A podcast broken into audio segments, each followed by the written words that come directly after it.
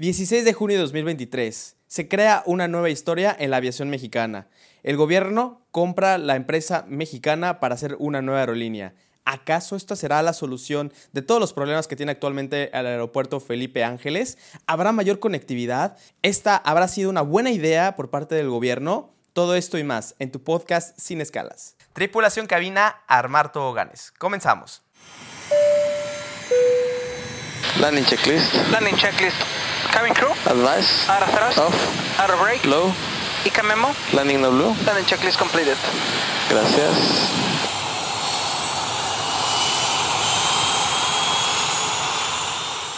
Tripulación Cabina, muchísimas gracias por estar aquí, gracias por ver, estar viendo por este contenido, siempre se los voy a agradecer. Eh, me estaba costando trabajo, ahorita eh, lo tuve que grabarlo, esta noticia que es algo, un boom para todos nosotros que estamos dentro del medio y sobre todo también para México. Y te quiero dar el punto de vista desde lo que estoy viendo yo, eh, que he vivido y he trabajado en dos continentes diferentes. Eh, puedo ver los pros y los contras de una manera más clara porque tengo puntos de comparación de qué es lo que funciona, qué es lo que no funciona en esta parte del mundo. Y antes que nada te quiero decir esto desde un punto de vista de piloto.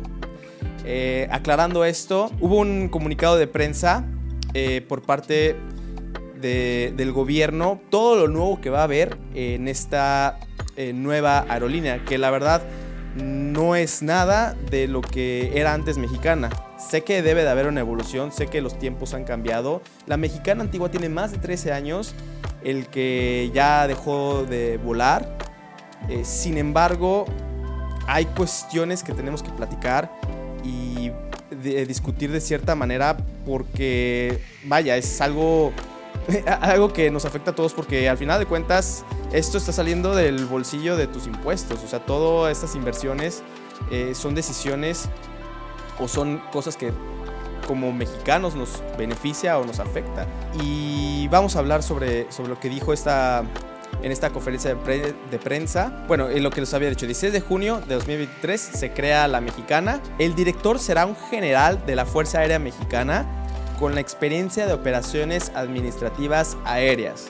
Aquí va un punto que me saltó porque la aviación militar y la aviación comercial en absoluto se parecen. Yo no conozco nada del sistema operacional eh, de militar y viceversa. Ellos no conocen. Espero que este director tenga experiencia en operaciones administrativas aéreas comerciales. Es importante eh, resaltar esto porque al final de cuentas son sectores diferentes. Es sí, todo es volar un avión, pero no es lo mismo eh, transportar armas, transportar este personal eh, militar que transportar pasajeros, transportar carga. Es diferente. Van a tener dos bases aéreas. La base principal fue Felipe Ángeles y la segunda el aeropuerto Tulum, que ese aeropuerto está muy interesante y ya está la inversión que están poniendo en ese aeropuerto. Ya hemos platicado, hace tiempo platicamos de, del aeropuerto Tulum y la verdad es que ese es un, un más para la aviación mexicana muy cañón. Eh, los aviones van a ser arrendados, cosa que si no conoces mucho de aviación,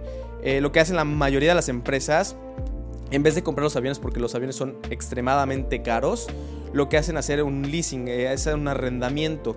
Hay empresas que se dedican exclusivamente a comprar aviones y esos aviones rentarlos. Digamos, en un largo plazo te conviene porque es más fácil tú renovar la flota. Firmas por un número de contrato de años, eh, los aviones, digamos, por ejemplo, 5 años. Y después de esos 5 años puede haber este, cláusulas que lo puedes renovar ese avión o puedes comprar este, nuevos aviones. Y creo que las, muchas aerolíneas de bajo costo están haciendo el arrendamiento, no están comprando absolutamente nada porque no se pierde tanto dinero. Entonces, por esa parte está bien. Los aviones serán un Boeing 737-800 nueva generación. Boeing será la encargada de entregar los aviones. Estos aviones son 737-800 nueva generación para la operación aérea con sus respectivos tripulantes. O sea, no entendí aquí no sé de dónde va a sacar Boeing, eh, los pilotos, pero fue lo que, se, lo que se dijo. Se van a entregar tres el 30 de septiembre y otros siete el 30 de octubre. Sin embargo, la fecha de inicio de operaciones va a ser tentativamente en diciembre de 2023. Estos aviones, eh, le, pregunté a un amigo, Fabián, muchas gracias por eh, el tema. Él ya voló el 737-800 nueva generación y el MAX. Estos aviones son nuevos, pero no son la más alta tecnología. Y en lo que pude hablar con él, A grandes rasgos, las diferencias es en cuanto al rendimiento de combustible. El Max parece ser que, que aparte de otras diferencias, eh, digamos, estéticas, eh, tienen diferente eh, motor, o sea, el diferente tamaño, y eso va hacer un ahorro, me dice que bastante considerable a comparación de estos aviones. Cada avión dicen que va a tener tres tripulaciones, de capitán, primer oficial y cuatro sobrecargos. 180 asientos en cada avión, lo que va a significar que va a ser una aerolínea de bajo costo, totalmente diferente a lo que estábamos acostumbrados en la mexicana anterior, que era una aerolínea bandera. Calculan más o menos entre el 18 al 20% menos del costo actual para poder atraer más gente. La venta de boletos va a ser a partir del septiembre, tentativamente, y constituye un crecimiento para el país y producirá mayor conectividad para las personas. Ahora, Mexicana se compró con un acuerdo de 815 millones de pesos,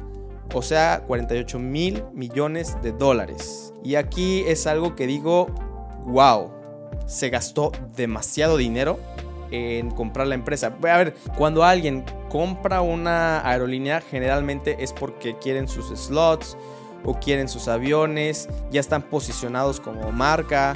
Eh, ¿Hay alguna, digamos, eh, algún incentivo para que tú digas, ah, no va a ser tan difícil el poder continuar con esa operación o no empezar desde cero?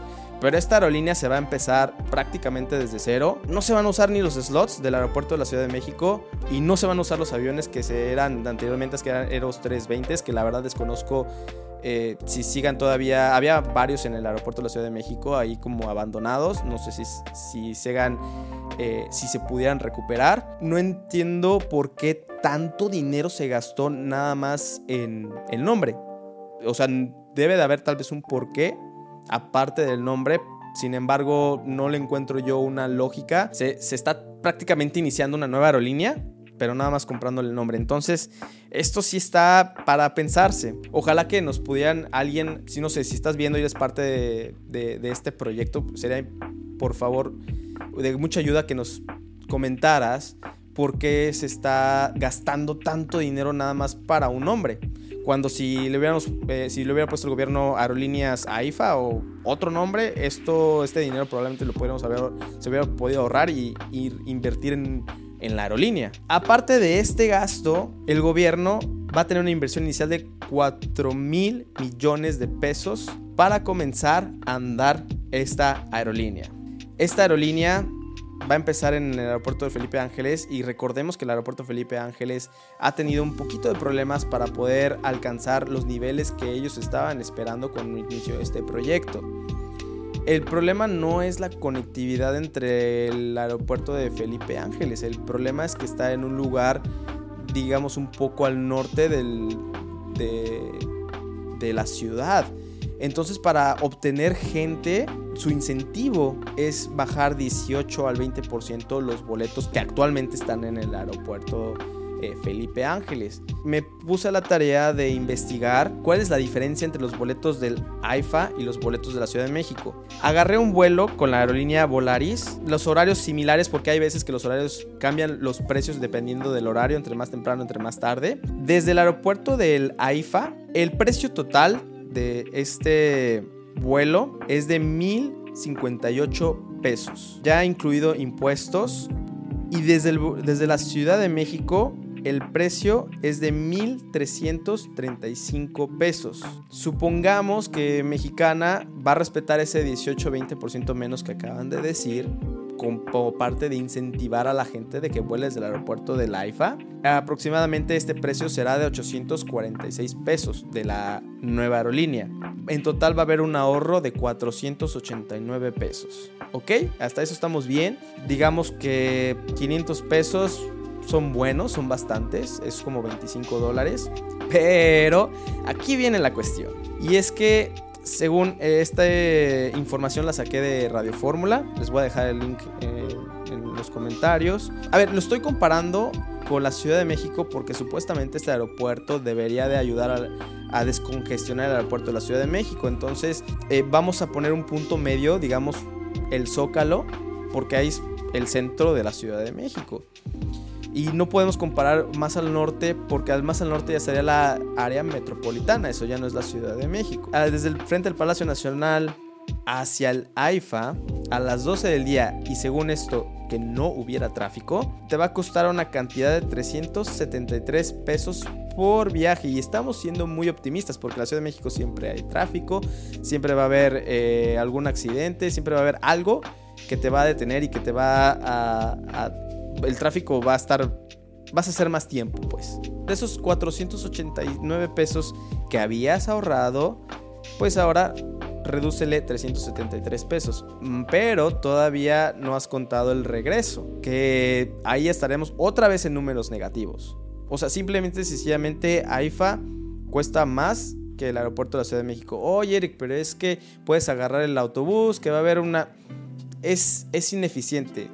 Al menos no sé ustedes, yo no me sentiría seguro de llevarme maletas en un transporte público porque la situación no está tan, tan bien que digamos. O sea, el, sistema de transporte público no ha sido el más eficiente últimamente. Ha habido problemas eh, de noticias sobre, no sé si se enteraron, por ejemplo, sobre la línea del metro que se, estuvieron descarrilando porque no hay eh, pagos de mantenimiento, etc. Esta empresa se creó para incentivar a la gente al AIFA y esto es algo que no entiendo porque a pesar de todos los incentivos que se le ha puesto a ese aeropuerto, es difícil atraer a la gente porque simple y sencillamente está en otro estado este aeropuerto, está lejos de la Ciudad de México. No sé, la verdad es que me hubiera gustado sentirme feliz, sentirme emocionado por esta aerolínea. La verdad es que solo estoy, eh, la verdad, preocupado por esta cuestión de cómo se va a manejar. Las aerolíneas no son nada fáciles de, de operar no es de que tú puedas decidir, eso es como un carro que tú mañana lo compras y mañana está listo y tú pasas por él, te dicen como las direccionales, este, cómo se prende y apaga la radio, aire acondicionado y listo, te vas. No, él eh, lleva todo un proceso muy importante porque como les he dicho muchas veces, eh, la aviación es, una, es, es un medio de transporte muy seguro porque hay muchos pasos que seguir antes de poder operar una aerolínea.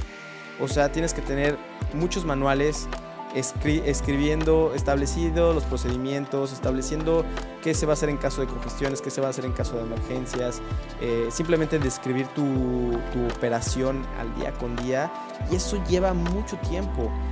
Y es increíble cómo tan rápido se están haciendo estas cosas. O sea, el temor es que, que vaya a haber algo que pueda pasar en el futuro que obviamente no lo, no lo deseo eh, está padre que haya nuevas oportunidades para nuevas, eh, para nuevas personas.